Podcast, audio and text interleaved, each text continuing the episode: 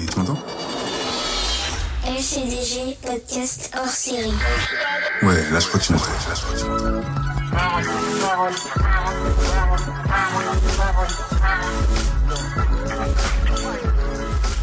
On crée un hors-série qui s'appelle justement Ma parole. Un nouveau concept. On va recevoir des gens qui nous donneront leur parole sur des sujets super forts et super sensibles.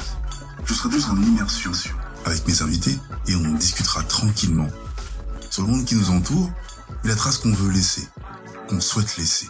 Chaque passage plutôt est important. Ma parole.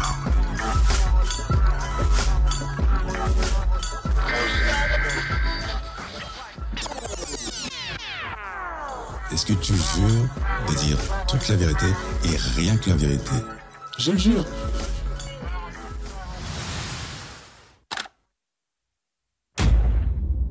C'est parti.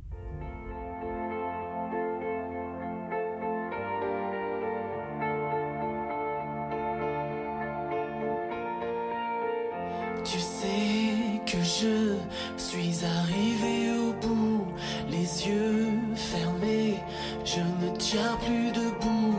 Je sais, tu sais, j'ai bien failli tomber. Ils ont voulu me voir. How long you find when they cut you to then you turn around and smile. Comment ça va? Ça va bien Yes. Euh, comme on s'est dit hors, euh, hors enregistrement, ça fait un moment qu'on ne s'était pas croisés, même si on se voit via les réseaux. Euh, pour ceux qui te qui te connaissent pas comme moi, je te connais, comment tu pourrais te présenter? À un, inco- un inconnu, à une inconnue, ouais. Euh, je m'appelle Merwan. Merwan, c'est mon prénom. Mon nom de famille, c'est Rim, R-I-M. Voilà. Merwan Rim. Euh, je suis chanteur, comédien, musicien, DJ aussi. Euh, je fais pas mal de choses très différentes les unes des autres. Je produis en France, euh, un peu partout en Europe, beaucoup à l'étranger, un peu plus loin en Asie aussi. Et, euh, et voilà, donc ça fait. j'ai- je fais- J'ai 44 ans. Ouais. Je vais sur mes 45 ans et je fais ce métier-là depuis. là, on est en 2022. Mhm. J'ai commencé ce- ce métier-là en 2001. Voilà. Et depuis 2001, ben, je fais de la musique, des spectacles, des concerts, euh, du cinéma, du doublage, de la voix off, de la pub, euh, des DJ sets, Mhm. euh, des tournées. Et puis, puis c'est mon. C'est- toute ma vie. Voilà. Moi qui te connais un peu avant, est-ce que tu es vraiment sûr que ce soit en 2001 et pas un peu avant? C'est devenu mon métier vraiment en 2001. Voilà. Ouais, c'est devenu mon métier Mais en 2001. vraiment, toi, t'es. euh, Tu m'as connu avant. Voilà. Tu m'as connu avant que ça devienne vraiment. Vraiment, ouais, ouais. Ouais. Euh, après, on en, on en reviendra. On verra dessus un peu plus tard. J'ai commencé à faire la musique assez tardivement. J'avais, euh, j'avais, quand j'ai commencé à faire vraiment de la guitare, Mhm. j'avais 14 ans. Voilà, j'ai commencé, j'avais genre 14 ans, et c'était vraiment pour le, le- le- le- le plaisir de, de- de mettre un instrument. J'ai eu envie de mettre un instrument de manière très, euh, euh, comment dire. Je suis venu à l'instrument. Je suis pas, euh, je suis pas d'une famille de musiciens, de Mhm. chanteurs, etc. Je, moi, il n'y avait pas de musiciens chez moi. Mais euh, je traînais avec des mecs qui, qui écoutaient de la musique. Bon, après, moi, tu, bah, comme toi. hein. Je, suis, voilà, je suis né, j'ai grandi à Sarcelles, mais je traînais avec beaucoup de mecs qui écoutaient des, des- du, du rap, du R&B, des musiques un peu comme ça. Et puis euh, d'autres qui faisaient, euh, qui étaient musiciens et qui jouaient dans des groupes de rock et de métal. Et, et puis ça m'a inspiré en fait. Donc j'ai eu envie de me mettre à la- aux instruments. J'ai commencé un peu à jouer de la batterie. Et puis c'était problématique parce que j'allais jouer chez un pote et que j'étais dépendant de lui, D'accord. de sa famille et du bon vouloir de, de tout le monde. Ouais. Tu vois Donc euh, puis jouer de la batterie, bah, c'est- c'est- tu peux pas mettre une sourdine sur une batterie. En Mhm. tout cas pas à l'époque. Hein. Pas en 93, 94 sur des trucs. Donc, euh, pff, écoute, euh, de dépit, je me suis dit, putain, qu'est-ce que je peux faire? Et j'avais un pote qui avait une guitare et qui m'a dit, écoute, mec, prends ma guitare. Euh, moi, j'en joue, mais pff, je m'en fous un peu, euh, ça sert à rien. C'était une guitare acoustique. Tu vois, de base, quoi, vraiment, un Mhm. truc euh, vraiment de base, quoi. Pour étudier la guitare dans un, dans un, comment on appelle ça? Dans un conservatoire. Ouais. C'est en quelle année à peu près ça? Oh, 80, 93, voilà, peut-être, ouais, 93, un truc comme ça. 93, 94. Et euh, je commence à, je commence à jouer et à, me- à me lancer là-dedans, quoi. Et à partir de là, euh, c'était cuit, quoi. je me suis dit, ok, je peux jouer de la guitare. t'es plus jamais arrêté. Et je me Depuis- suis plus jamais arrêté. Et à partir de là, j'ai commencé à jouer de la basse. Après, je me suis mis à la batterie. Euh, pardon, je me suis mis au piano après. Et, euh, et puis j'ai naturellement Ouais, naturellement. Voilà, naturellement. Parce que l'envie de découvrir tous ces instruments-là, après, je te- ça, s'est- ça s'est fait parce que. Progressivement. Progressivement. Et puis Mm. surtout parce que j'avais pas les moyens d'avoir un piano chez moi. Donc, Mm. euh, quand j'ai commencé à travailler, j'ai pu m'acheter un, un- un clavier. Je me suis acheté un clavier. Et c'est comme ça que ça a commencé. Mais euh, toujours été attiré par les instruments de musique parce que. Voilà. Le chant, ça a toujours été là, mais je m'autorisais pas à chanter véritablement. J'avais j'avais beaucoup peur, en fait, de chanter. Ah, Ouais, le regard des gens, le truc, tu vois, c'était compliqué. sérieux? Ah, le chant, c'est très. Le chant, ça a toujours été là au début, mais je le cachais. Et j'ai voulu devenir batteur pour être musicien et me cacher derrière mon instrument et ne pas chanter de manière à ce que personne ne me voit. En fait. Les gens ne D'accord. regardent, les gens regardent pas le batteur jouer. Ouais. Tu regardes le frontman, le mec qui est devant ouais, derrière le micro en train de chanter, ou le guitariste qui chante aussi. Mais tu, tu, regardes pas le batteur. Voilà. Donc t'avais trouvé ta Et place. moi, mon truc, c'était le batteur. Donc, partout, dès que j'allais voir un concert, je m'en foutais du reste. Je regardais le batteur. Parce que j'adorais le fait que le mec soit dans son, dans son, dans son monde, en fait. C'est comme s'il avait une forteresse autour de lui. Il avait un château fort. T'as un château fort et t'es au milieu Mhm. et tu joues. Et si tu veux, personne ne peut te voir. Si tu te baisses un peu, personne ne peut, regarder, peut, Oui. peut- peut croiser ton regard. Tu vois, il y a que si vraiment là, t'as un projet sur toi et qu'on te voit jouer, que les gens peuvent te regarder dans les yeux. Mais sinon, la plupart du temps, les batteurs sont assez cachés par les tomes, les, les cymbales, etc. On peut ne pas les voir. Et ça me plaisait beaucoup l'idée de faire ça, de la musique comme ça. Donc être sur scène, jouer, Mhm. sans qu'on me regarde de trop. Et puis- sans chanter. et sans chanter, ouais, bien sûr. Et puis après, je, je, je, je- je découvre un live de, de, je découvre un live de, des Eagles Mhm. Et je me rends compte que le mec qui chante Hôtel California, C'est le batteur. c'est le bac. Je me rends compte que Alors, le ba- la batterie elle est au milieu de la scène, ouais. que le mec chante et que tous les musiciens des, des Eagles sont autour de lui. Et en gros, c'est lui le chanteur. Le mec chante. Hôtel California, c'est lui qui chante ça. Mhm. Et le mec, il est en train de jouer de la batterie. Avec son micro comme ça. On a dark desert highway. Et le mec chante. Je fais OK. Ouais, mec. Donc lui, alors lui, il a. il a fait OK. Je vais poser mes balls sur la table. Je me mets devant vous. C'est moi qui chante. Regardez-moi, je suis le batteur. Donc ça, ça m'a un peu euh, surpris. Ouais. Je me suis dit, vas-y, écoute, euh, chante. T'as le droit de chanter aussi, chante. Et puis comme c'est des chansons que j'aimais beaucoup jouer, tu vois, donc euh, je me suis mis à ça. Alors si t'entends des oui, oui, oui, c'est mon chien qui est derrière. Ouais, ouais. Voilà. Pas de souci. Ça fait partie du, de l'univers. Et, euh, et puis, euh, et puis, écoute, ça s'est fait comme ça, tout doucement. Et puis, progressivement, la guitare est arrivée. J'ai commencé à jouer de la guitare. Je, me- je jouais avec des mecs et je me cachais aussi derrière. Je laissais les gens chanter et moi, je jouais de la guitare. Je faisais un peu des chœurs et tout. Sid, s'il te plaît, chut, tu te tais. On enregistre un truc. Ouais, t'as compris? Voilà, c'est bien. et, euh, et du coup, je me suis retrouvé à chanter, euh, à faire des chœurs avec les gens, etc. Et puis, progressivement, euh, progressivement, bah, tu vois, tu, tu, tu te dis, ok, je peux chanter. Je peux chanter, et puis je peux aussi euh, bah, me mettre aussi un peu devant, quoi, en avant. Mais ça s'est fait progressivement sur des années. J'ai pas, tu vois, je... il a fallu que je lutte contre mon, euh, ma timidité euh, maladive. Ah. Et ça m'a beaucoup aidé de, de jouer de la musique devant des gens. J'étais très, très, très euh, timide, moi. J'étais un garçon très timide et C'est ce que j'allais te demander par rapport à- réservé, très avant, réservé. avant ça, justement, Très ton, ton, ta préadolescence ou ton adolescence, avant de commencer à caresser euh, la musique, t'es quelqu'un de très très réservé? Ouais, très. Très, euh, très réservé, très secret, très dans mon monde. Mais j'étais un garçon très rêveur. Et on me l'a beaucoup reproché. On me reprochait beaucoup d'être rêveur, d'être euh, dans mon monde. Constamment, j'étais que mes parents. euh, on convoquait mes parents pour dire votre fils, il est constamment dans la nuit, il est là-bas. On lui parle, mais en fait, euh, il ne voit plus. Il est pas avec nous Ouais, bah, j'étais, j'étais, pas, j'étais loin, moi, j'étais, j'étais dans mon monde, en fait. Donc, euh, j'ai toujours été comme ça. Après, je sais pas, euh, j'ai toujours lutté contre ça pour essayer d'être un peu plus. euh, tu vois Social, je veux dire, c'est ça en Pas- gros C'est pas que social, en fait, parce que moi, j'étais pas un garçon euh, compliqué, tu vois. Ouais. Mais c'est juste que j'étais très rêveur. Donc, je, rêvais à beaucoup de choses, et les yeux ouverts. Donc, euh, quand tu as les yeux ouverts, c'est que, c'est que tu peux t'attirer des problèmes tu Ouais, vois, ouais. à l'école, avec les autres, avec tes professeurs. Donc, euh, moi, je, moi je, je peux me sentir extrêmement seul alors que je suis entouré de, de, De plein de monde. de plein de monde. Ok. Et je peux être seul, mais parce que je, je suis dans mon monde. Je suis en train de réfléchir à un truc. Je peux avoir les yeux ouverts, mais ne pas voir ce que je vois devant moi. D'accord. C'est-à-dire que quand tu regardes quelqu'un, mais tu vois pas en fait ce qui se passe. Ok. Et, ou plutôt l'inverse, voir sans regarder. Je sais pas, je pourrais pas te dire en fait, est-ce que voir sans regarder ou regarder sans voir, Ouais. tu vois, je, je, je trouve que la frontière en fait, elle est un peu étrange à, tu vois, décider qu'est-ce Ouais. qui est regardé, qu'est-ce qui est vu. Tu vois, donc euh, je- voilà, je, ah, je, je, là, je suis en train d'entrer dans un truc.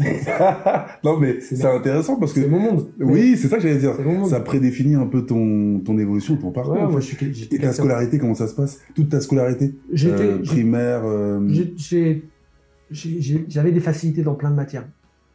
mhm. Euh, et d'autres, j'étais, c'était une catastrophe. Voilà. Donc, j'ai- toujours été, été très mauvais en maths, par exemple, très Mhm. mauvais dans, dans certains trucs. Et puis d'autres, c'était une grande facilité pour moi, mais je travaillais pas beaucoup, c'était naturel. Donc, j'étais bon. Voilà.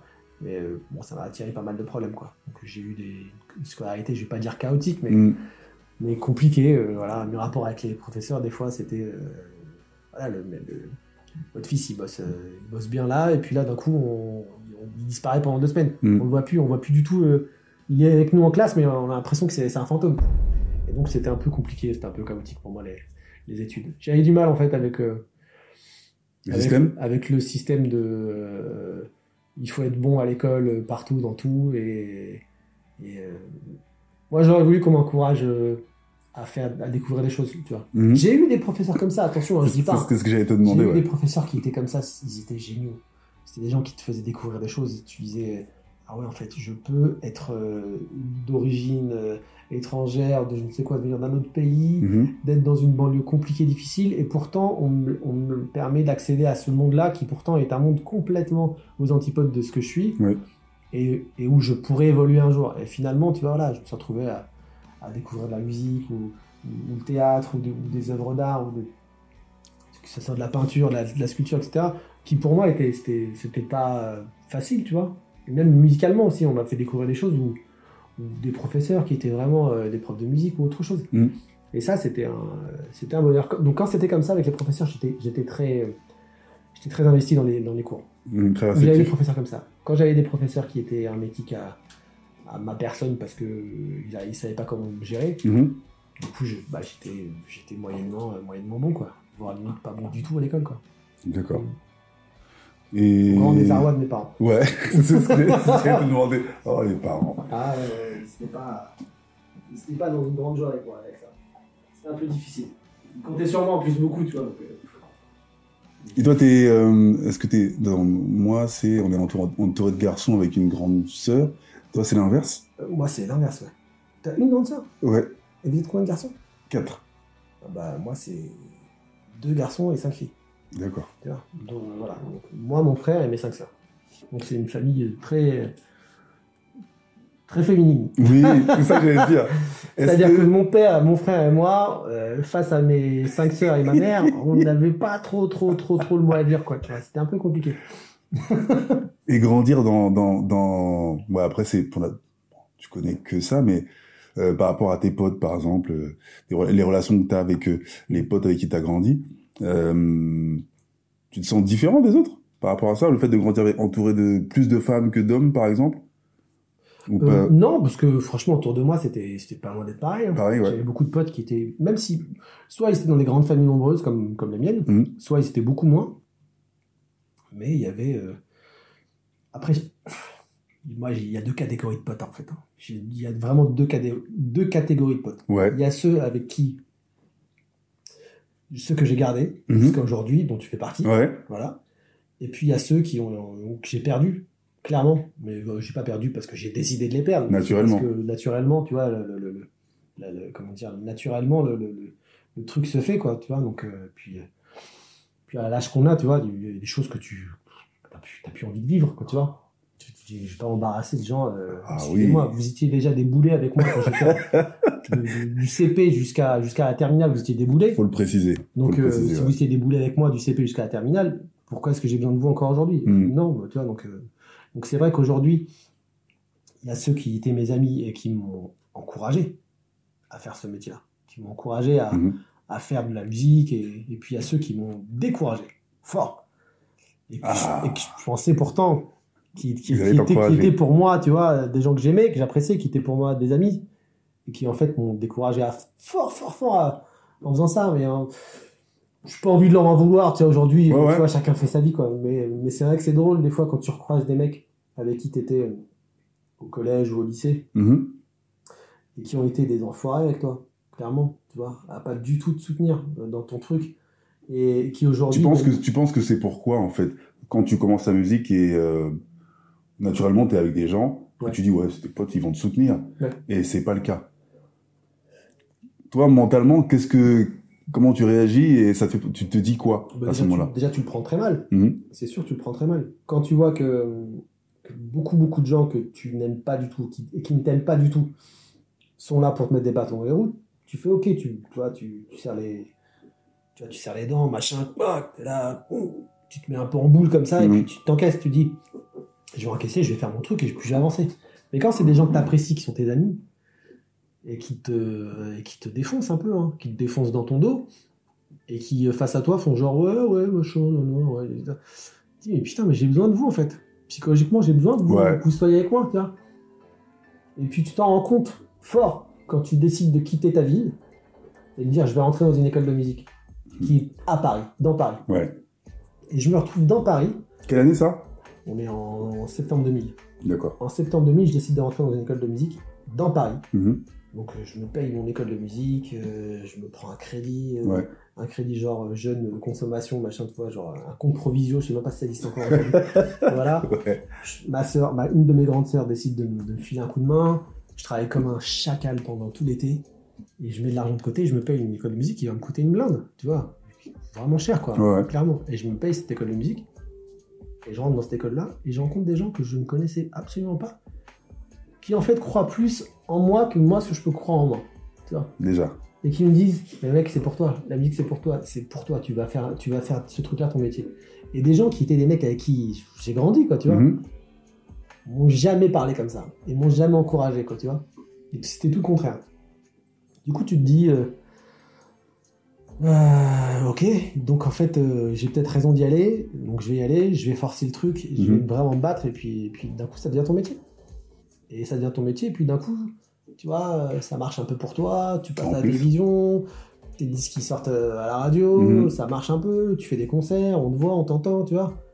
Puis d'un coup tu recroises ces mêmes personnes avec qui tu étais plus jeune hein, qui t'ont vraiment pas aidé du tout et ces, ces gens-là après viennent te raconter comme quoi tu vois ils sont fiers de toi ils sont heureux pour toi machin ils savaient qu'un jour ça allait marcher pour toi tu Mhm. comprends et que donc euh, ouais machin non non rappelez-vous juste rappelez-vous juste combien combien de torts vous avez cherché à me faire Mhm. après, tu te dis, bon, sais, à l'âge que j'ai aujourd'hui, je m'en fous, c'est fini. Je me dis presque, euh, j'ai envie de leur dire merci, en fait. Merci de m'avoir euh, emmerdé avec ça, en fait. Ouais, ouais. Parce que quelque part, vous avez créé une motivation supplémentaire chez moi. Il y a peut-être ça aussi. Mhm. Donc, euh, mais sinon, j'en vois personne, c'est pas grave, chacun fait sa vie. Voilà. Après, quel est le problème Enfin, qu'est-ce qui a pu créer un truc comme ça chez les gens? Mhm.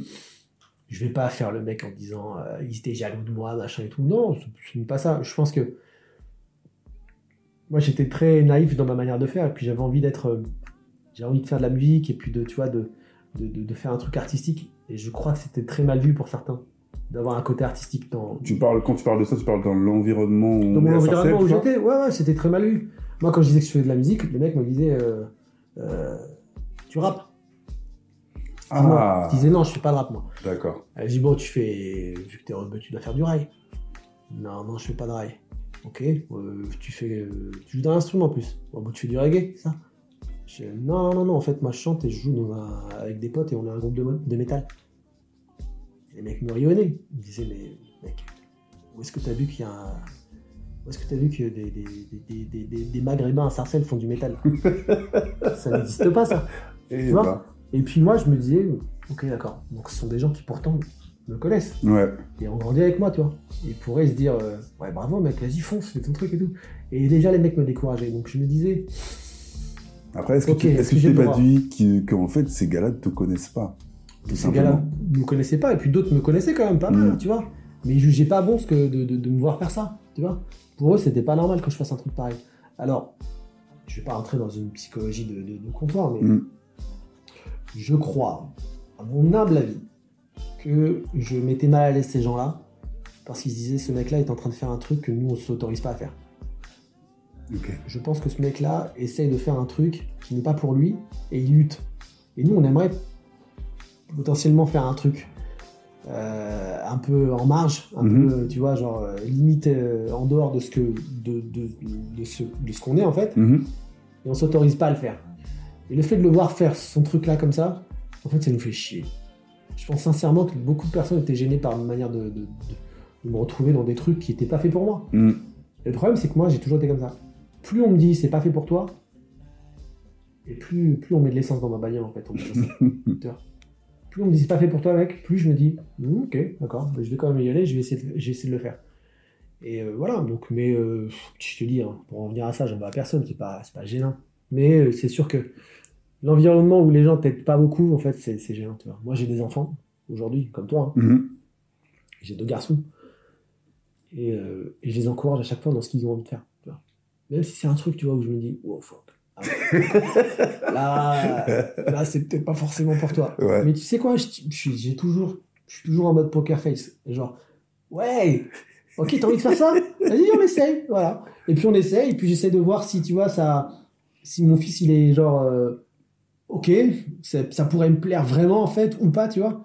Et je me dis que, tu vois, les encourager, c'est tellement important. Mhm. Entendre quelqu'un qui te dit, je crois en toi, j'ai envie que ça marche pour toi, je, je, je, je sais que ça va marcher pour toi parce que tu vas te battre, et parce que tu es courageux, et parce que tu as, la force de caractère pour aller, mec, ça, ça transcende une vie, ça.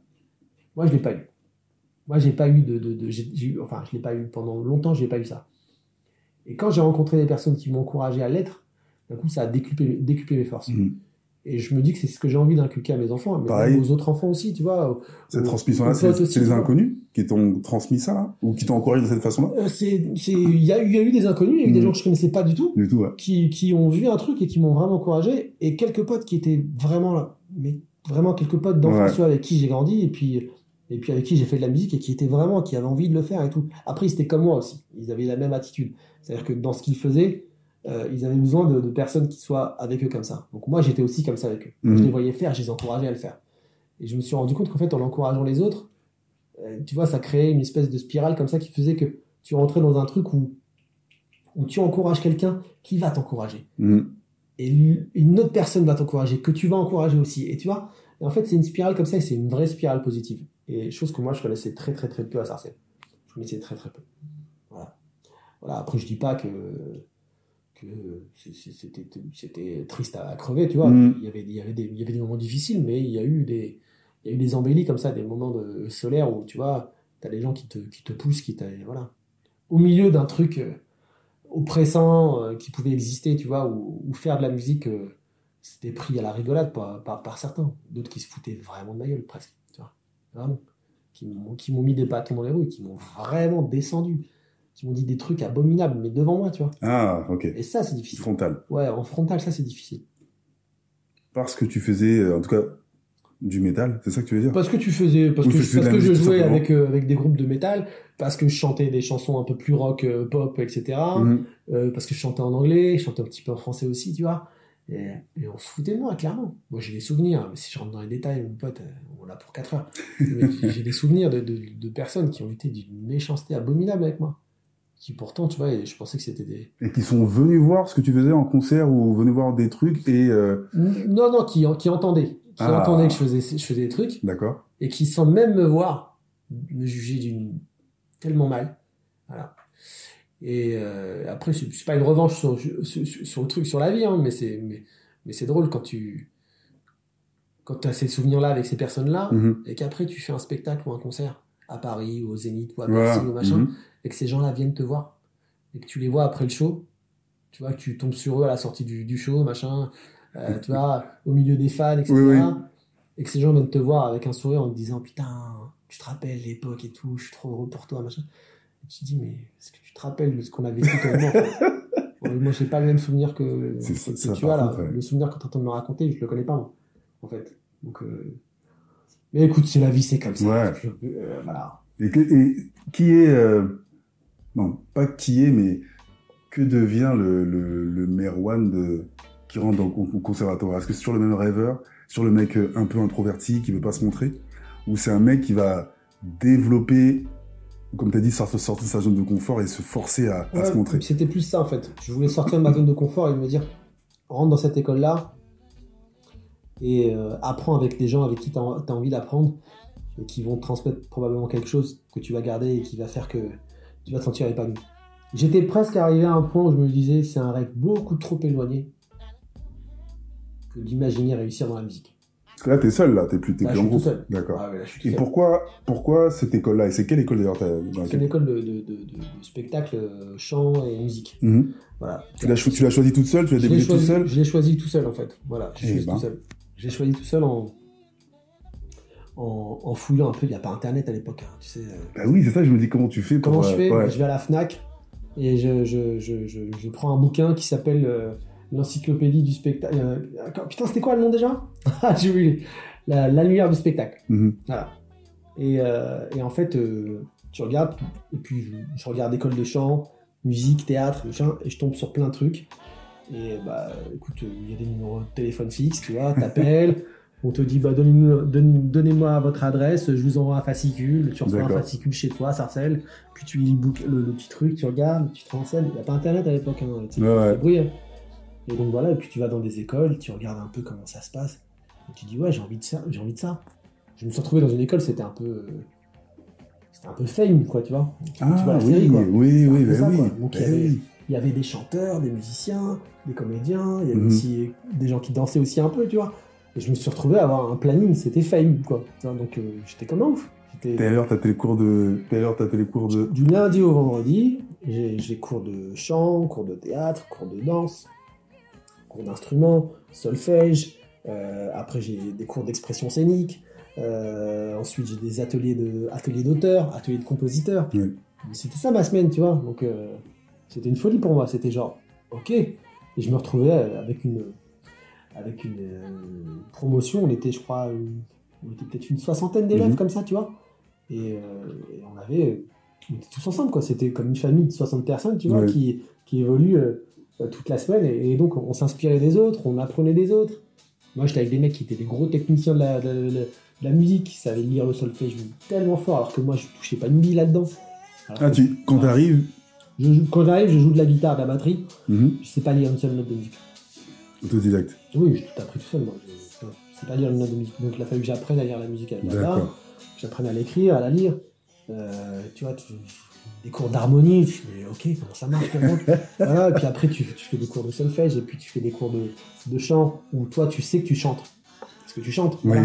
mais tu te rends compte qu'en fait, tu comprends pas ce que tu fais. Tu sais pas ce qui se passe physiquement dans, ton corps quand tu chantes. Ouais. Et donc ça, tu l'apprends.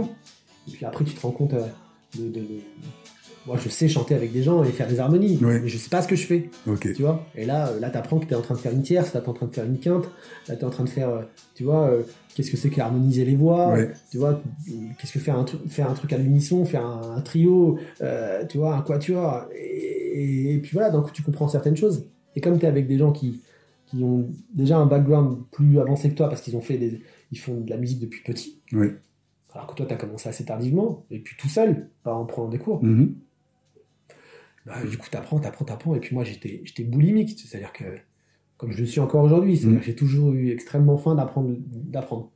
C'est-à-dire que, je, je- je- je- moi, c'est un truc que, je- que, je- que j'ai, que j'ai toujours eu, et que le fait de voyager, ça m'a encore plus euh, euh, conforté dans ma position en me disant j'ai raison d'être comme ça. En fait, c'est-à-dire que pour moi, c'est un dicton japonais en fait qui existe, qui dit on devient vieux quand on arrête d'apprendre.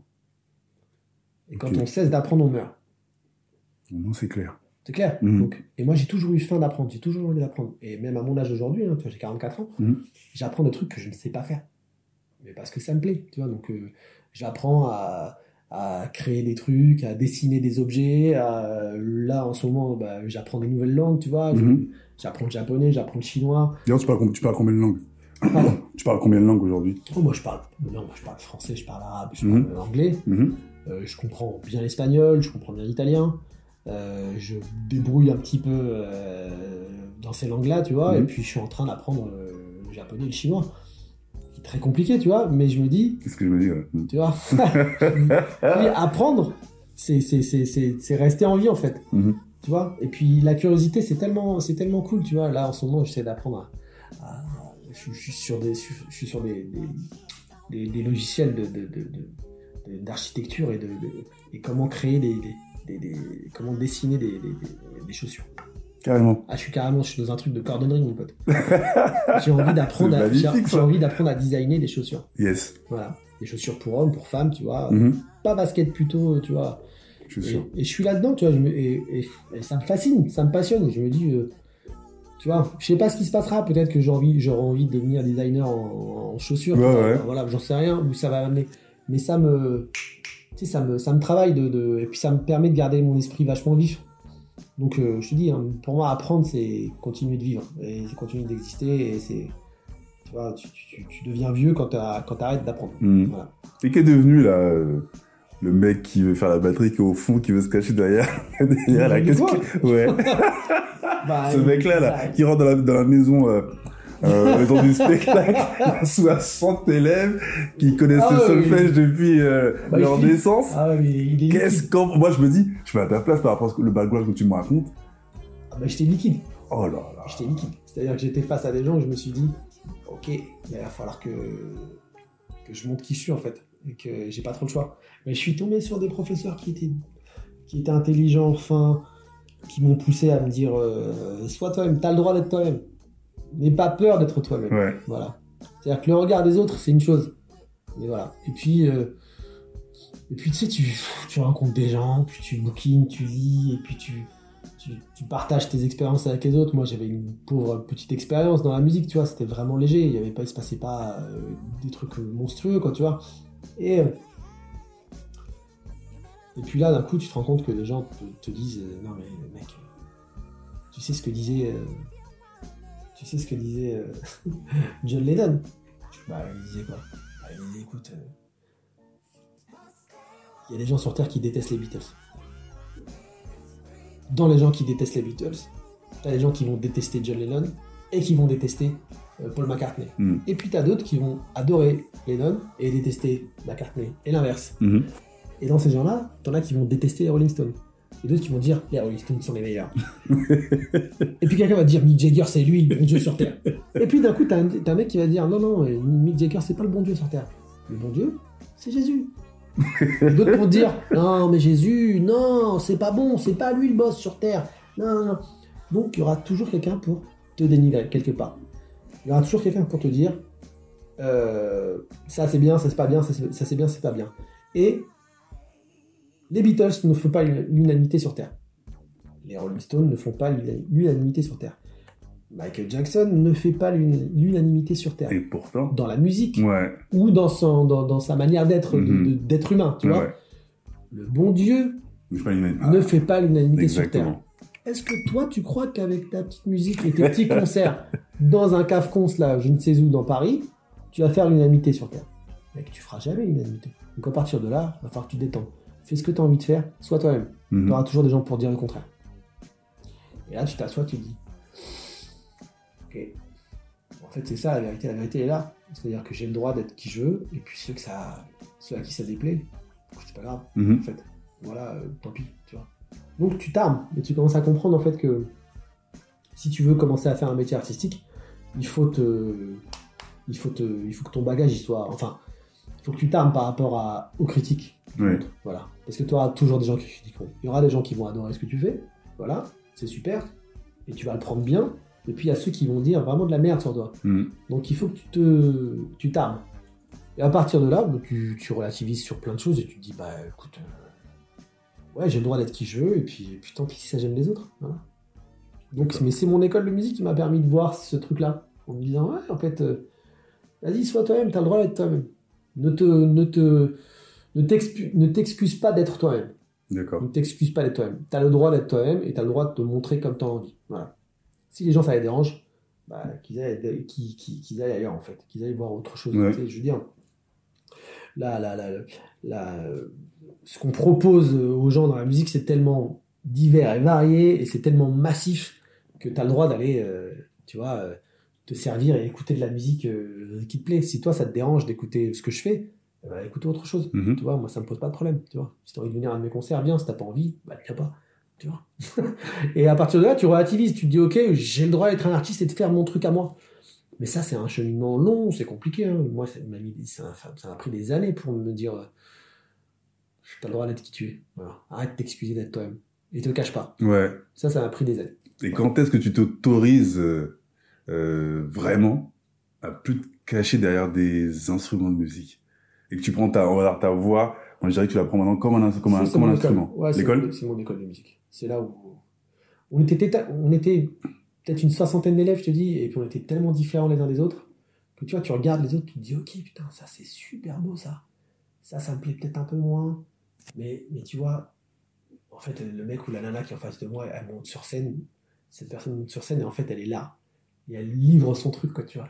Tu dis, putain, comment ils font pour, pour- comment ils font je dis, moi, je pense à trop de trucs, en fait. Je suis là, je suis gêné du regard des autres et tout. Alors qu'ils n'en ont rien à foutre. Et c'est ce qui m'a extrêmement aidé, en fait. Et, on- et puis, d'un coup, tu te dis, vas-y, montre, montre qui tu es. Et puis, tu sais, tu le fais un peu en te cachant un peu encore. Tu te dis, oh, je vais, je vais montrer un truc, mais j'ai un peu peur. Et puis, tu vois, tu as des retours de gens qui sont là, tes professeurs, tes, Mhm. tes amis, tes, des gens avec qui tu es, à l'école, qui disent, putain, c'est super ça, vas-y, machin. Tu sais, des gens qui t'encouragent. Ils ont rien à gagner à t'encourager. Mhm. Ils te disent juste ce qu'ils ressentent. Et voilà. Je dis, mais en fait, ouais, j'ai peut-être raison d'y aller, en fait. Il y a peut-être de la place pour moi. Mhm. C'est comme ça que ça se fait. Et puis après, tu, tu passes des auditions pour un spectacle et tu, te retrouves face à Pascal Obispo, euh, euh, Lionel Florence, Kamel Wally, Patrice Guérao, Dovatia, Albert Cohen. Et les mecs te choisissent euh, pour jouer dans un spectacle. Du Mhm. jour au lendemain, tu te retrouves aux élites, dans tous les élites de France, au Palais des Sports, à jouer tous les soirs devant 3000 personnes. Ouais. Et tu chantes avec Daniel Lévy, tu vois, mon frère, euh, dans les 10 commandements, et t'as 3000 personnes qui te regardent et tu dis, ok, j'y suis quoi. Ouais. Merde, j'y suis. Et tu, tu peux pas te cacher. hein. Ah, tu peux plus te cacher. Tu peux plus te cacher. Euh, tu bugs, hein. Je, je cache pas que tu bugs un peu au début. Mm. Mais après, tu te dis, ok, j'ai le droit d'y aller. Donc, en fait, on fait confiance, ça veut dire que c'est pour moi. J'y vais. Allez, je fonce.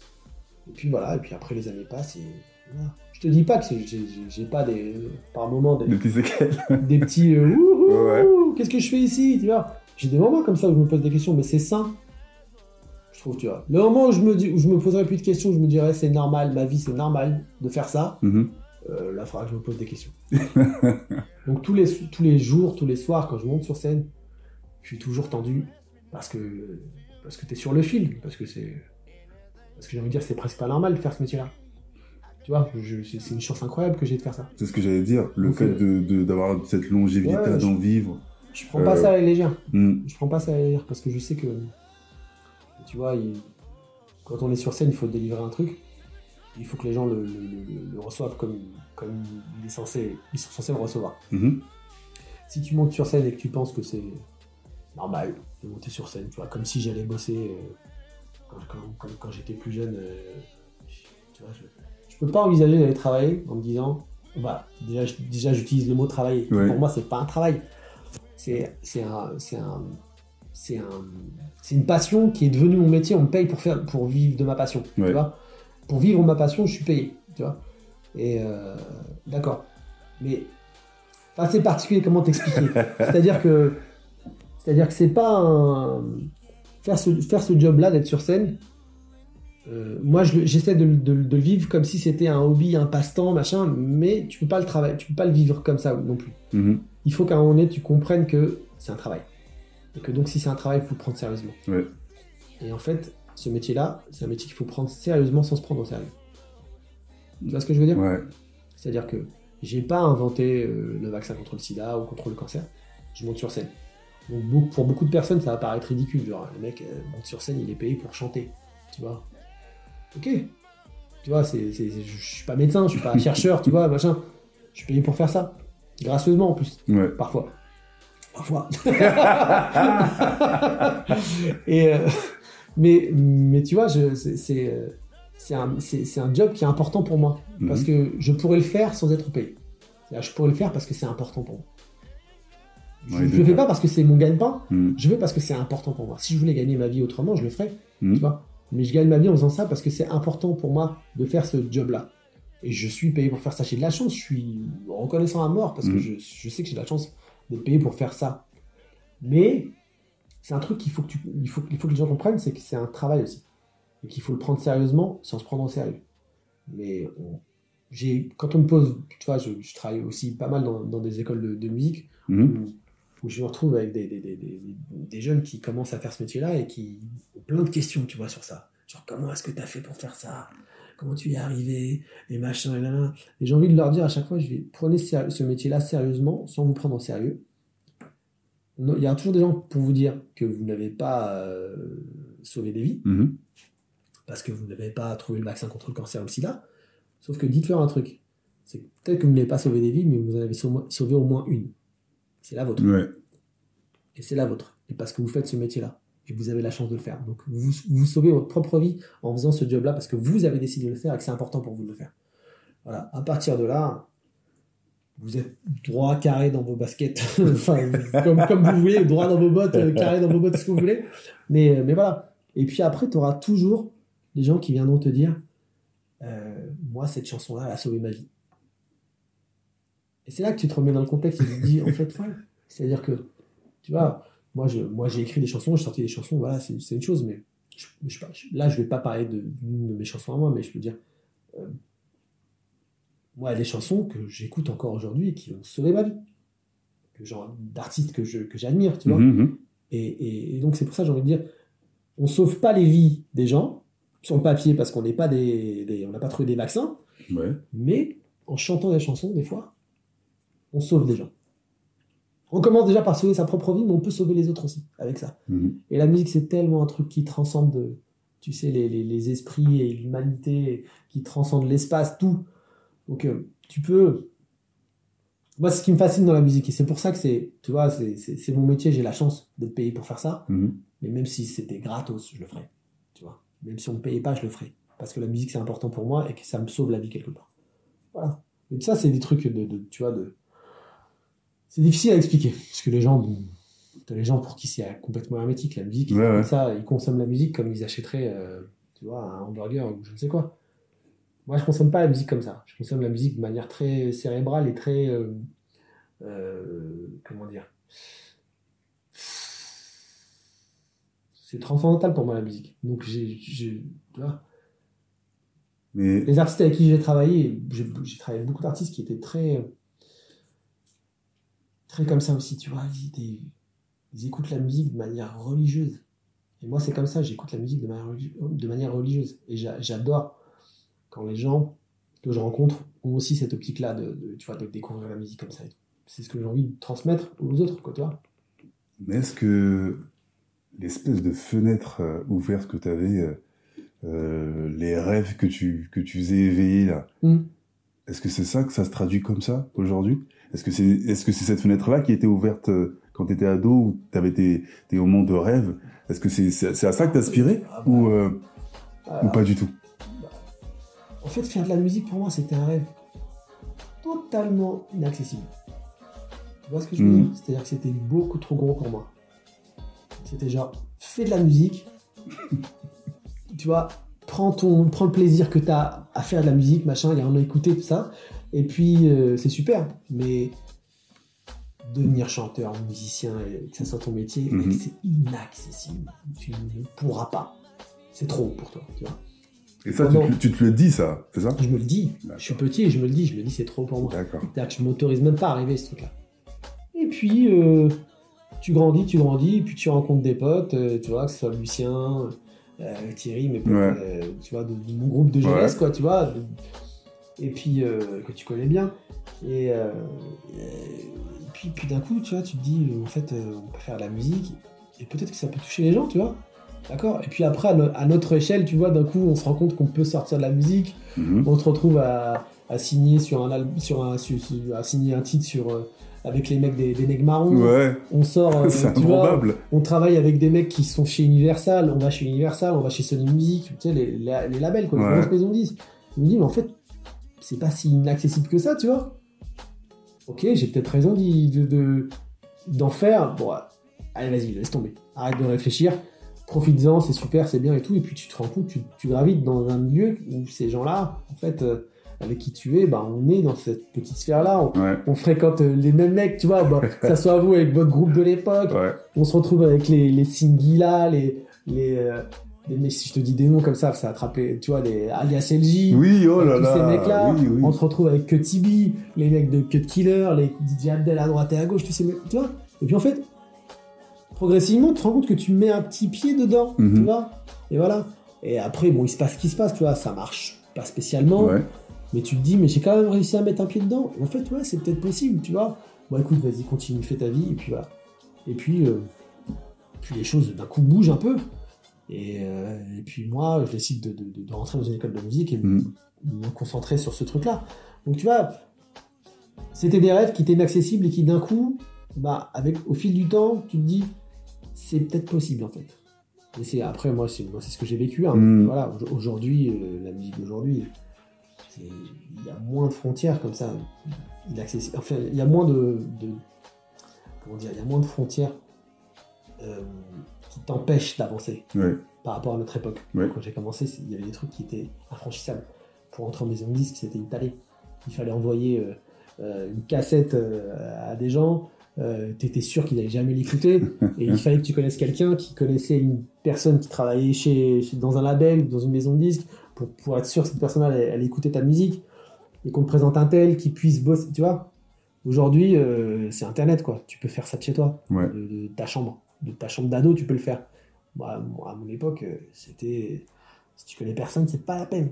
C'est pas la peine. Donc, euh, c'est un autre délire, voilà. Mais euh, je sais même plus pourquoi je parle. Moi, je fais des, dig- je fais des digressions, mon frère. Bah, on parlait, on parlait du rêve. Donc, ça fait partie du truc, tu vois. Euh, de rêver éveillé. Ça, ça t'arrive toujours encore de rêver jusqu'à aujourd'hui? Bien sûr. Ah ouais, moi, je rêve beaucoup. Ça, c'est jamais parti. C'est jamais parti, j'ai toujours. rêvé. Je, je- je- voilà. Mais j'ai presque l'impression de vivre un rêve éveillé par moment. Ah, ok.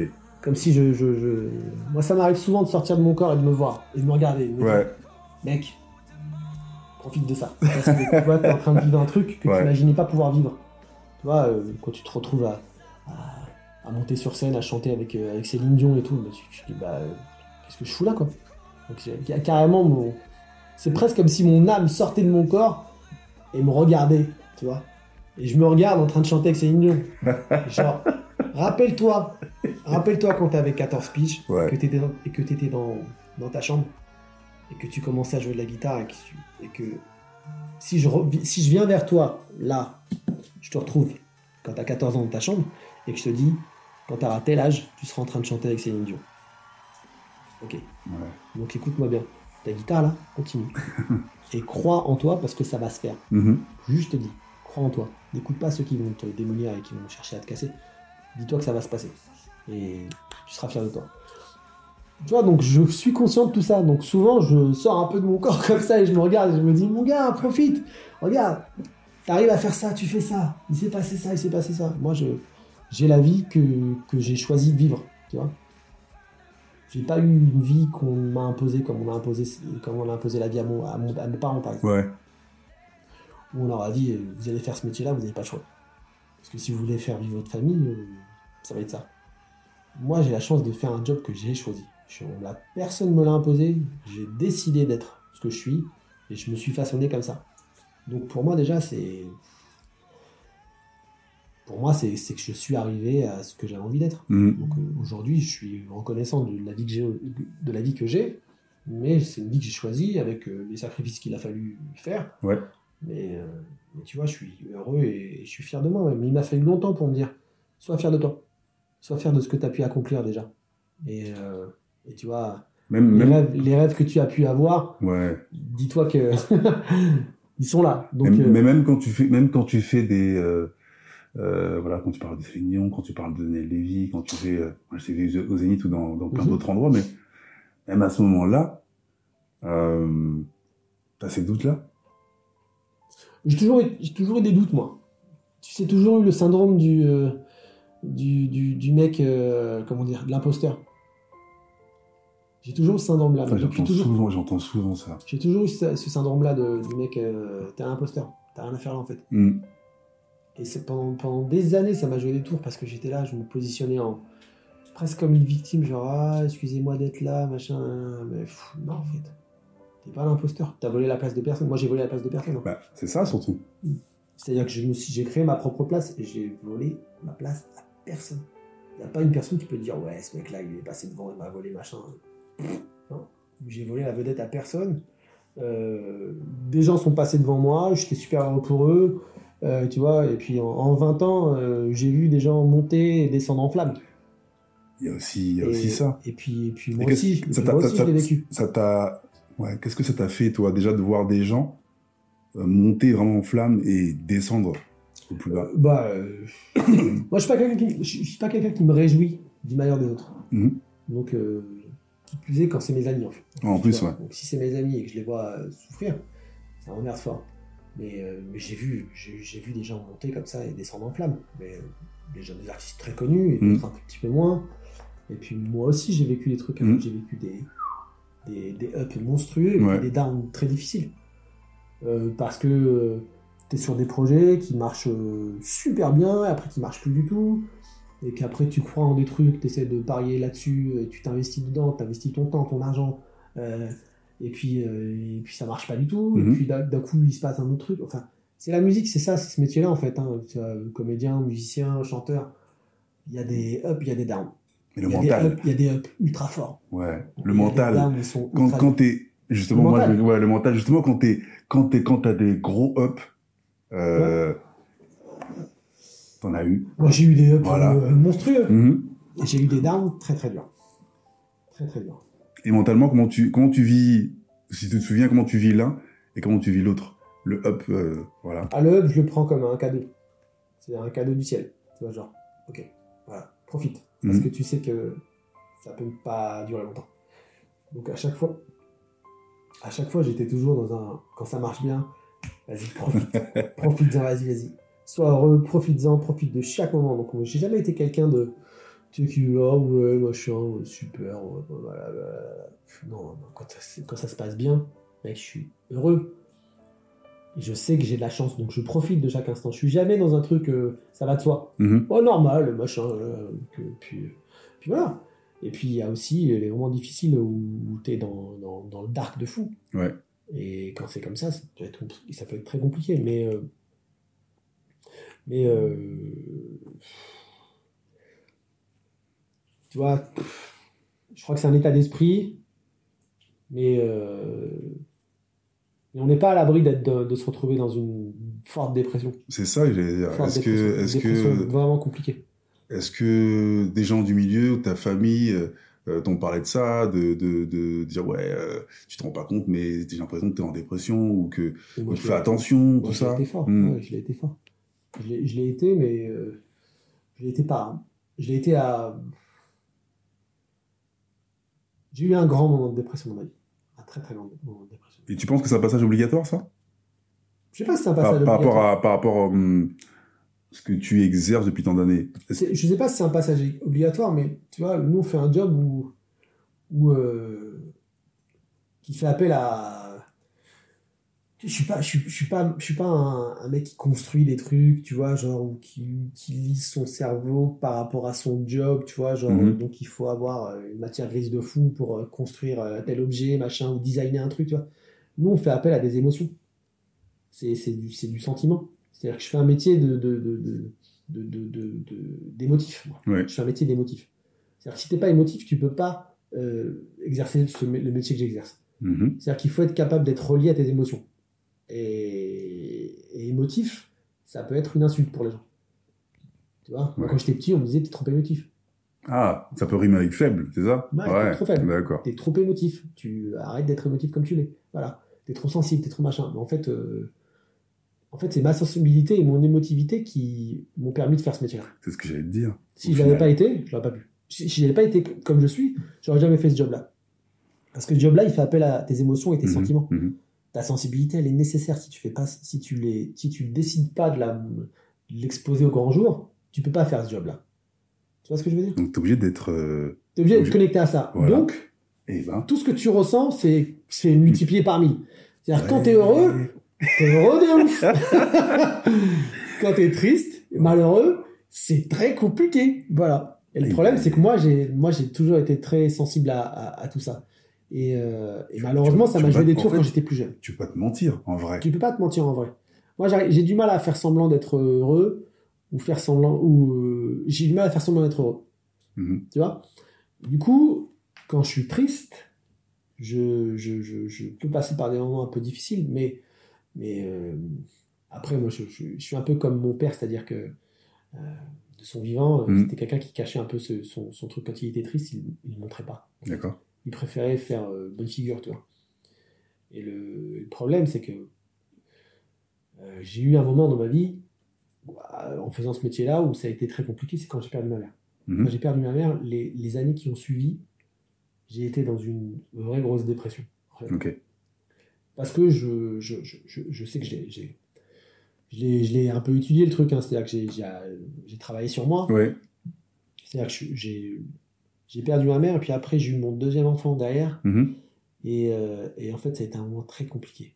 Je, je, je, je, je voyais vraiment. euh, bon, pour te la faire simple, hein, Mhm. j'ai perdu ma mère, j'ai eu, mon, j'ai eu mon deuxième enfant derrière, et puis après, je me suis séparé de la mère de mes enfants. Voilà. Et ça a été un moment très, très, très, très compliqué. Euh, artistiquement parlant, professionnellement parlant, c'était un moment. Tout, tout très était. euh, Ouais, ah, tout était euh, pff, imbriqué l'un dans l'autre Mhm. et, et c'était difficile. Et je sais que je, suis passé par une, par une vraie période de dépression. Dure, très dure. Euh, avec vraiment euh, pas de bonnes idées en Ouais. tête, tu vois. Et puis euh, le truc qui m'a vraiment sauvé, c'est le fait de réaliser qu'en fait, j'étais peut-être devenu un orphelin, c'est-à-dire de, de parents, Oui. mais que j'aimais mes enfants et qu'il fallait que je fasse les choses pour eux et qu'il fallait que je sois euh, réveillé par rapport à ça. Ouais.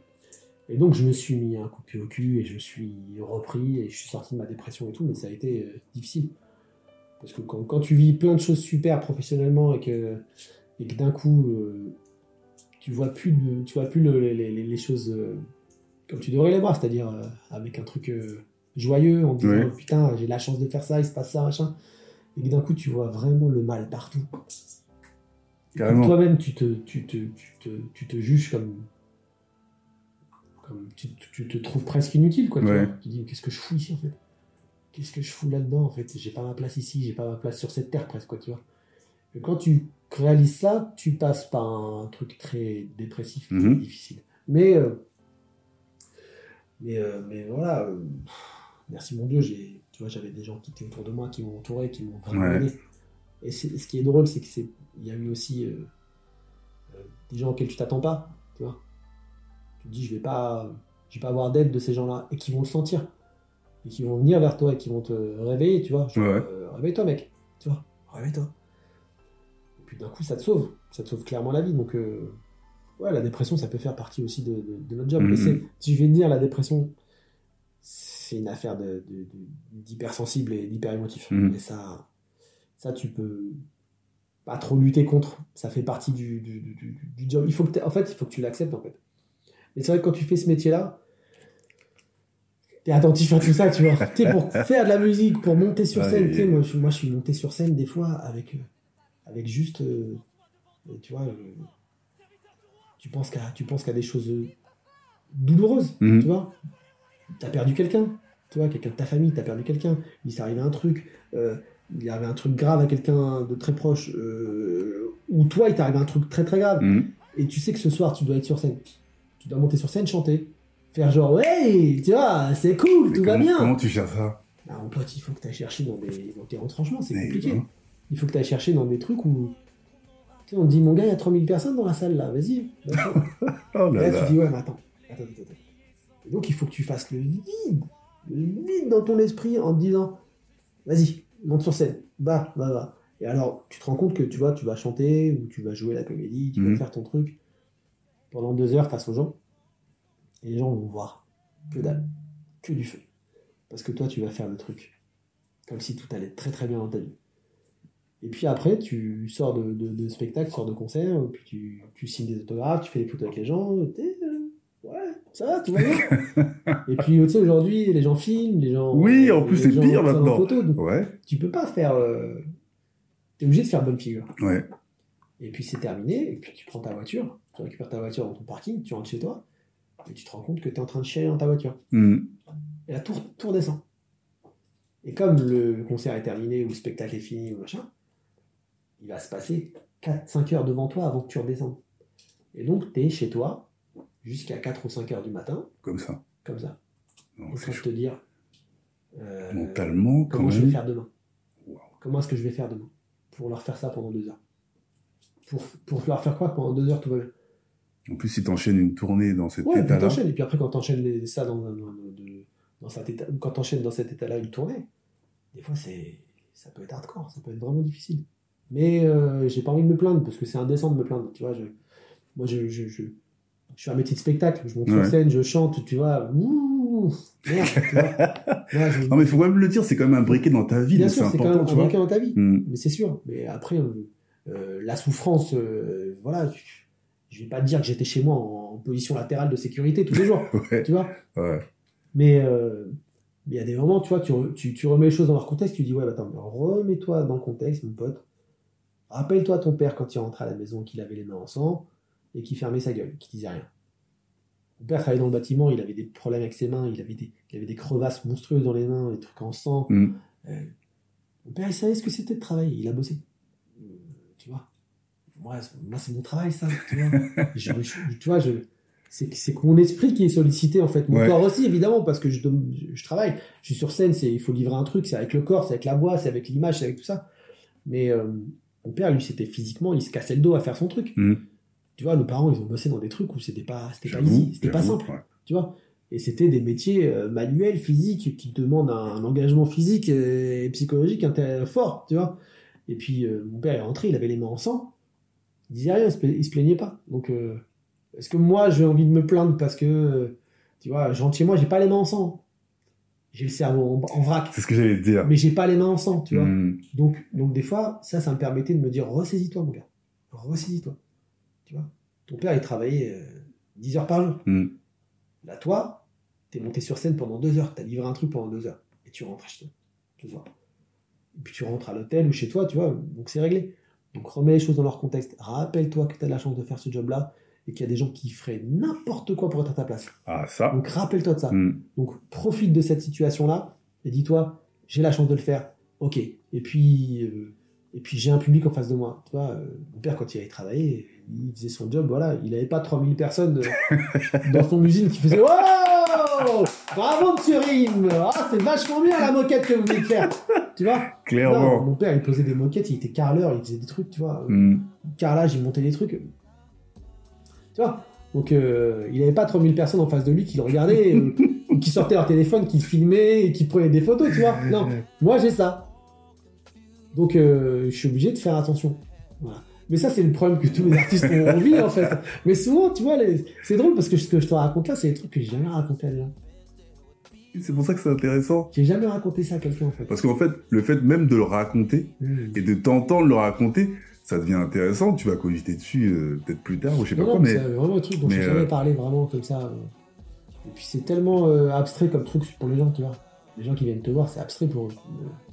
Mais De ça, quoi, tu, de quoi tu te plains? c'est un peu le rapport à l'art, tu vois. C'est, ben oui, c'est ça, c'est ça.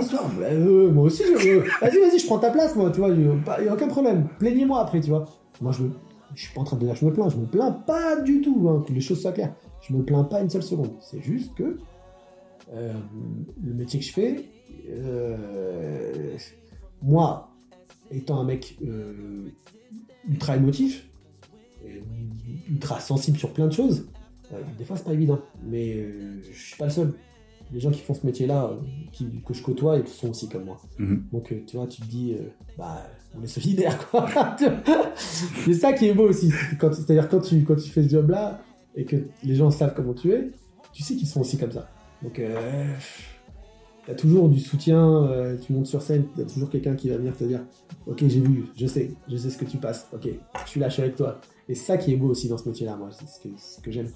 Je te dis, hein, des fois, tu, tu te retrouves avec des gens qui, qui vont te surprendre. Tu pensais pas avoir du soutien de ces, ces personnes-là. Moi, j'ai moi, j'ai eu beaucoup de soutien de, de, de gens qui étaient des amis très proches et Mhm. d'autres qui étaient des connaissances, quoi. Et en fait, je pensais pas qu'en fait, ils arrivaient à, à voir ce truc-là. Et ils ont été là pour moi, ils m'ont aidé, ils m'ont soutenu. Et, et ça, c'est bon. Quoi. Après, pour la blague, parce que c'est un truc que bah, tu nous as raconté, mais qui était tellement, tellement. euh, ton image. Faut que tu, faut que tu, que tu ressentes ça pour finir. C'est une anecdote. Euh, tu vas me dire après, euh, dans le vrai contexte, c'était, euh, je crois que tu payais ton école Ouais. et tu bossais, je sais plus, ça. Attends, attends, c'est quoi Tu bossais où chez Disney. Voilà, c'est Disney. Ouais, attends, je travaille chez Disney. Voilà. parc Astérix. Ça, il faut que, faut que les gens l'entendent comment, parce que quand tu parles de cravacher ou de charbonner, voilà. Alors, attends. Raconte tout cette je glaçons Mais bien sûr, Voilà. je, je vais me resservir un verre, un verre en même temps. Mais cette Je anecdote, prends des glaçons et je me resserre un verre. ce que vous allez entendre, Voilà. c'est très intéressant, mais ça reflète l'image du gars, l'image du gars qu'il est aujourd'hui, mais euh, voilà, ce que- qu'il était en train de devenir. Ce que je faisais, ah, c'est très simple. hein. Alors, attends, d'abord, j'ouvre ma petite À canette. chaque fois que je l'entends, je rigole, mais euh, ça, c'est, ça, c'est, je, je pense pas que beaucoup de gens sont au courant de cette je, histoire, je sais pas. travaillais, euh, Mais bon. bah, écoute, j'étais à la fac. Euh, Donc, un, la fac. un, la fac. Ouais. Et euh, deux, mon école de musique. Voilà. Donc, nécessité de mentir à ma mère parce que ma mère comprenait pas pourquoi j'allais à la fac avec ma guitare. Donc, je raconte des cracks à ma mère en lui disant Ah, je... Elle me fait, mais elle me dit, tu pars tous les jours à la fac avec ta guitare, c'est quoi le délire? Je lui dis, bah, tu sais, entre midi et deux, on se fait. On répète avec des copains à la fac, on fait de la musique. Alors, ce que vous entendez là, c'est mon chien qui est en train de boire.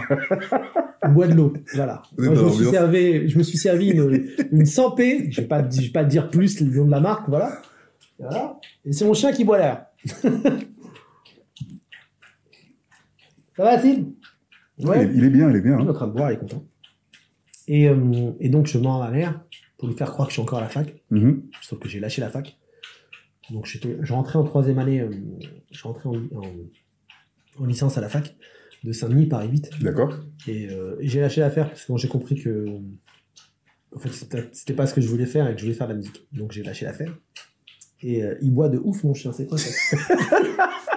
Il a soifé. On fait un coma hydraulique. et euh, et euh, t'es toujours inscrit, et maman, maman là. pense que t'es inscrit. ma mère pense que je suis toujours là-bas. Je suis pense que, inscrit, non, pense que, que t'es toujours là-bas, plutôt. je suis inscrit toujours, mais, Mm. euh, mais j'y vais plus en fait. Mm. Donc, euh, et, euh, et donc je suis dans mon école de musique, mais le problème c'est que mon école de musique me prend beaucoup de temps et que comme je lâche la fac, je perds ma bourse. Je perds ma bourse, donc il faut que je, que je compense euh, en travaillant encore plus. Donc je me retrouve à trouver un job à Disneyland Paris, euh, je travaille au parc Astérix déjà, et puis je me retrouve à trouver un job euh, de barman dans un, dans un bar. Voilà. Barman, serveur, euh, voilà. Je fais la plonge aussi, enfin, je fais un peu tout. et donc je suis dans mon école de musique et mon planning il ressemble à rien du tout. C'est-à-dire que ma journée elle commence à 4h15 le matin et elle finit le lendemain matin à 1h45. Mhm. Voilà.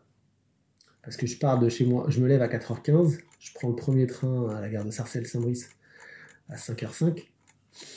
Euh, j'ai euh, 20 minutes de marche pour y arriver. Donc euh, je me lève à 4h15, bah, hop. 5h05, je prends mon train. Je vais à Disneyland Paris, je commence à 7h du matin. Je finis Disneyland, Disney, il est 10h30, Mhm. genre parce que je, je travaille dans les hôtels pour les petits-déj. D'accord. Voilà. Et euh, ensuite, quand je termine, je fonce sur Paris parce que je commence mes cours genre à, 13h. Ok. Donc, euh, donc, euh, voilà. J'arrive sur Paris, je commence mes cours à 13h, où j'ai ceux du matin que je, que je loupe, mais que j'essaie de rattraper. Et puis je bosse jusqu'à genre 17h30, 18h, je suis en cours. Quand les cours se terminent, je vais travailler dans mon bar, qui est juste à côté de l'école que j'ai trouvé. Ouais. Donc je bosse dans mon bar de 18h jusqu'à minuit. Je finis à minuit, je fonce jusqu'à la gare du Nord. J'attrape le train de minuit 45. J'arrive euh, à Sarcelles, il est genre euh, 1h, 1h05, Mhm. voilà, 1h30, euh, non, 1h05 à peu près, donc ensuite je rentre chez moi, j'arrive chez moi, je mange, je me douche, je me couche, il est quasiment 1h45, voire 2h du matin. Sauf que je vais me lever dans 2h15. Et j'ai fait ça pendant un an. Enfin, moins d'un an. J'ai Voilà. fait ça entre, j'ai fait ça entre septembre 2000 et, euh, et juillet 2001. Et en juillet 2001, j'ai été casté sur les 10 commandements. Et j'ai commencé à travailler en mois d'août, fin août 2000, non, mi-août 2001. J'ai commencé la répétition des 10 commandements. Et j'ai pu arrêter après. Voilà. Donc, Ça a été une année euh, sacrifice. T'as eu un Donc, sacrifice? Voilà. C'était intense, mais voilà. Ah, parce que je te disais, ça, ça, c'était la semaine du lundi au vendredi. hein. Ouais. Parce que le samedi, dimanche, j'allais travailler à Disney ou au parc Astérix. Et je passais la journée, en fait. Donc en fait, Je faisais ça. en résumé, 7-7. Ouais, c'était, c'était H24, 7-7. Ouais. Je voyais plus personne, je voyais pas mes potes, je voyais pas ma famille. je- J'ai une anecdote assez drôle. Enfin, drôle. je sais pas si elle est drôle. hein. Je me retrouve un... Je me retrouve un matin, j'arrive chez moi, et euh, il est 4... Il est... euh, il est... que- Quelle heure il est? Il est 1h45. J'arrive chez moi, et je suis tellement content d'être chez moi. Je suis tellement content d'être chez moi. Il, il faisait un froid incroyable dehors, donc je sors. Doudoune, bonnet, écharpe, on voit à peine mes yeux, Mhm. les gants, le sac à dos. J'arrive chez moi et je, j'arrive dans ma chambre et je vois mon lit comme ça et je dis putain, je suis enfin à la maison. Et je regarde mon lit, je m'allonge sur mon lit. Je me Mhm. dis vas-y, mets-toi deux secondes sur ton lit, tu vas kiffer, profite. Et je me mets sur mon lit avec mon sac à dos, mes gants, mes chaussures, tout comme ça. Juste, je me pose comme ça deux secondes. Ah, c'est je profite, je me suis chez moi. Et là, mec, blackout. Je sais pas ce qui se passe. Et là, d'un coup, j'entends. Je J'ouvre les yeux, je regarde. Je m'étais couché sur mon lit à 1h45. C'est mon réveil de 4h15 qui sonne. Donc, en fait, j'ai dormi tout habillé sur mon lit. Avec mon bonnet, mon écharpe, mes gants, mes chaussures, tout. En fait, mon corps, il s'est éteint. tu vois. Il a fait, hey, stop, Ouais. basta. Tu vas shut down. Et donc, je me lève 4h15 et je suis là. Qu'est-ce que c'est? Je me réveille. C'est complètement, je sais pas où je suis. Mhm. Je sors de ma chambre. Je suis dans le couloir comme ça, là, devant la, devant la, devant la salle de bain. Et je vois ma mère qui sort de sa chambre et qui me regarde comme ça. Elle, elle est en pyjama, tu vois. Ouais. Et moi, je suis tout habillé. Et je regarde ma mère. Ma mère me regarde. Elle fait, ça va? Dis, ouais, ça va. Elle fait, t'es déjà prêt Moi, je la regarde. Je dis, Tu je me suis dit, mec, si tu dis, tu ce qui s'est passé, tu ça a honte. Donc, je la regarde comme ça. Je dis, ouais, ouais, je suis prêt. Elle fait, t'as pris ton petit déj, tout, t'es prêt? Et là, je dis, ouais, ouais. je dis, ouais, ouais, je suis prêt. Elle- elle me regarde, et elle me prend dans ses bras, et elle me serre dans ses bras, et elle me dit, bravo, mon fils, t'es courageux. Elle me dit, je suis fier de toi, vas-y. Ok, passe une bonne journée. Et je me retrouve, il est 4h15. je me suis, toi, pas douché, j'ai pas pris mon petit déj, j'ai rien fait du quoi. Et du coup, je suis là, et je regarde ma mère, et je me démonte pas, et je me fais, ouais, merci maman. Et je pars. Là, t'es Face à la porte. obligé. Je suis dans le couloir, j'ouvre la porte, ma mère me regarde, elle me dit passe un- une bonne journée, courage à toi. Tu m'appelles s'il y a besoin d'un truc, Hmm. Elle me dit tu rentres à quelle heure ce soir? Je dis bah je vais rentrer encore tard, très tard. D'accord, ok, bon. Allez, je t'aime, bisous, vas-y. Et là je sors de chez moi, il est 4h15. Alors que je sors pas à 4h15 chez moi, je me réveille à 4h15. Mhm. Il est 4h15, je suis habillé comme, comme je suis rentré hier soir. Et je suis là, et dehors il fait froid Et je regarde le truc et je me dis, allez vas-y. Et mon, mon cerveau il s'est mis en mode automatique. On y va. Et je suis parti, et je me suis retrouvé à la gare de Sarcelles-Saint-Brice, super tôt, là comme ça en train d'attendre. Et j'attendais mon train, et je peux te dire que dans mon cerveau c'était genre, qu'est-ce que je fous ici? Mais qu'est-ce que c'est que cette vie que j'ai décidé de vivre? J'ai plus de vie, je fais, tu vois, je vais, je vais retourner bosser, je vais en cours, je vais machin, je vais chez Disney là, après je repars en cours, et ce soir je suis encore dans mon bar. Je comprenais pas ce qui m'arrivait, et puis finalement, tu sais, euh, ton cerveau il se dit, euh, je sais pas, moi il y avait un truc dans ma tête qui me disait, fais-le. Et c'était genre, mais pourquoi est-ce que je m'impose ça? Et mon- le truc dans ma tête me disait, fais-le, Ouais. tais-toi, fais-le, encaisse, tu verras, il va se passer un truc, encaisse. Et puis, bah, ah, merci mon Dieu, quoi. Moins d'un an après, je décroche mon, je décroche mon premier contrat. Mais ça, je. C'était presque. Je, je sais pas, je peux pas te dire, est-ce que je m'y attendais, est-ce que j'avais envie que ça se passe, est-ce que, est-ce qu'il y avait un truc en moi qui me disait, boucle là et avance. Ouais. Tu vas voir, il va se passer un truc. Ou est-ce que j'étais complètement fou et naïf? Peut-être les deux. Peut-être tout En tout ça. cas, ça- tout ouais, ouais. confondu. Franchement.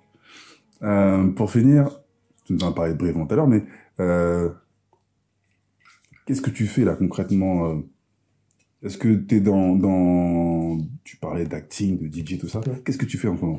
En ce moment, je fais pas mal de choses très différentes.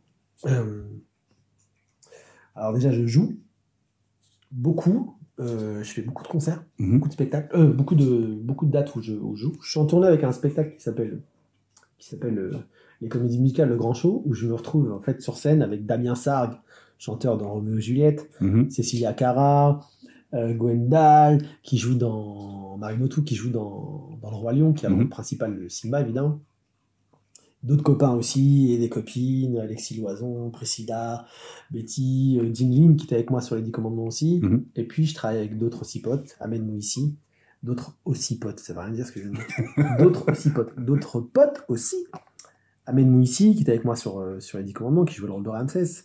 Pablo Villafranca, plein d'autres copains, Michelangelo, qui était dans, dans Mozart Opera Rock, entre autres. Et on met sur scène sur, des, sur un spectacle euh, hommage un peu à toutes ces comédies musicales qu'on a pu vivre, nous. C'est un peu une rétrospective de ces 20 dernières années. Et écoute, c'est super cool. Le, le- le- on voit euh, le public est là, présent. Et ça.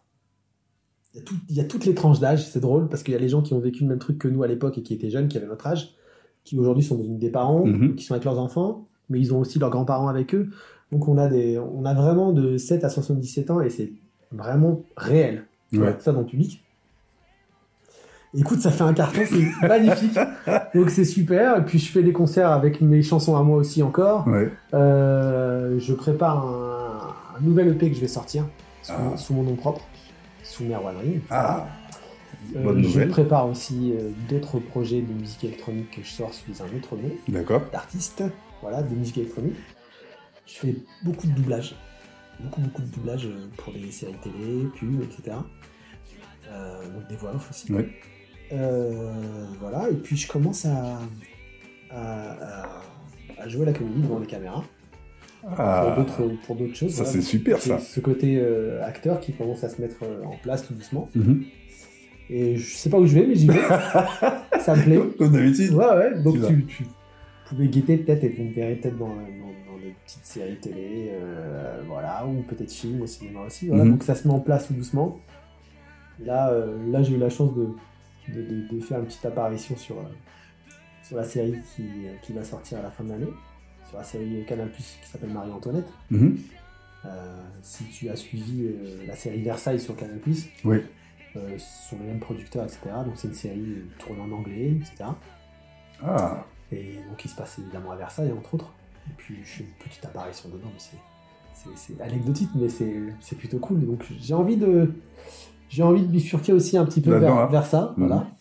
Et je me dis qu'un jour aussi, peut-être que je passerai derrière la caméra. ah, Donc, ok. euh, j'ai des envies aussi de ça. Je dis, moi, je, tant que je peux apprendre, euh, j'avance. Mhm. Voilà. Euh, je suis aussi DJ. Je mixe beaucoup, beaucoup, beaucoup, un peu partout en France. Voilà. Euh, donc, je fais des événements privés. puis je fais des, des- des- Voilà. Écoute, je m'éclate à faire ça. Voilà. Mon planning, c'est un peu ça. C'est magnifique. Et donc, j'ai une grosse tournée d'été qui arrive. Euh, voilà, avec moi, mes chansons à moi, et puis aussi des chansons de spectacle dans lesquelles j'ai pu jouer. Ah, C'est vrai que tout ça, ça reprend là, les concerts. Ouais, ouais, les, trucs, les euh, concerts ouais. reprennent, euh, c'est presque. euh, Tu vois, je, je- je- c'est presque, je sais pas comment j'arrive à les caler, à les caser, carrément. C'est presque, Eh, les gens sont en... c'est presque trop, c'est-à-dire que je, je- je refuse des trucs carrément. Ouais. On a passé deux années compliquées avec le Covid où on pouvait pas jouer nulle part. Et là, maintenant que les choses se remettent en place, Mhm. on en est, on en est carrément à, à se dire, euh, bah euh, ouais, c'est trop quoi. je, je peux pas, et oh oh oh Non, donc je me retrouve à, à, des fois à me caler des concerts mais qui ne s'arrêtent plus. Là, je sais que cet été, l'été qui arrive là, si tout se passe comme prévu, hein, évidemment, Mhm. euh, il y a, euh, j'enchaîne, je fais, je fais une quarantaine de concerts déjà. En l'espace de, de- de- tu vois, de, Sur les- sur les deux mois, là Sur deux mois quoi, je fais une quarantaine de concerts. Sur deux mois. Ce qui est beaucoup, c'est quasi, c'est, quasi les deux mois. c'est presque, Ouais, c'est presque un concert euh, tout- Tous les jours. quoi, tu vois. Donc, euh, ce qui est pas mal. hein. Ce qui est beaucoup, mais, mais je suis content. Écoute, je suis ravi. Donc euh, voilà. Et puis, puis voyage aussi, partir en tournée aussi à droite et à gauche. Et puis, et puis la vie de famille avec mes enfants et, et voyager aussi pour plaisir parce que j'aime ça. Voilà. Ah, en tout cas, merci d'avoir reçu et d'avoir partagé tout ça.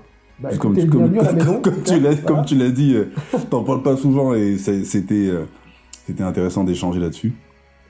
Et puis, la sortie est prévue pour bientôt. Je te dresserai le, le, le, le petit listing de, des sorties et des gens. Vous avez tous un point commun que je dirais pas maintenant, tous ceux que je rencontre, hein, euh, t'as pas été choisi par hasard. C'est pas parce qu'on se connaît hein, que je t'ai choisi. hein. C'est vraiment parce que je, je me suis rendu compte, je dis ah, je vais le listing. Ah, bah, ils ont, ah, ok. Je leur, dirai plus tard.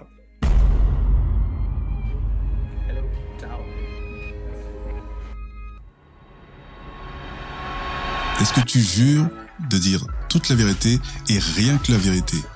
Donc vous pouvez nous retrouver partout sur toutes les plateformes de podcast. N'hésitez pas à télécharger le nouveau QR code spécial Ma Parole. Et vous pouvez nous retrouver sur toutes les plateformes de podcast. Partagez, likez, commentez, n'hésitez pas. Parlez-en autour de vous. Peace et à bientôt.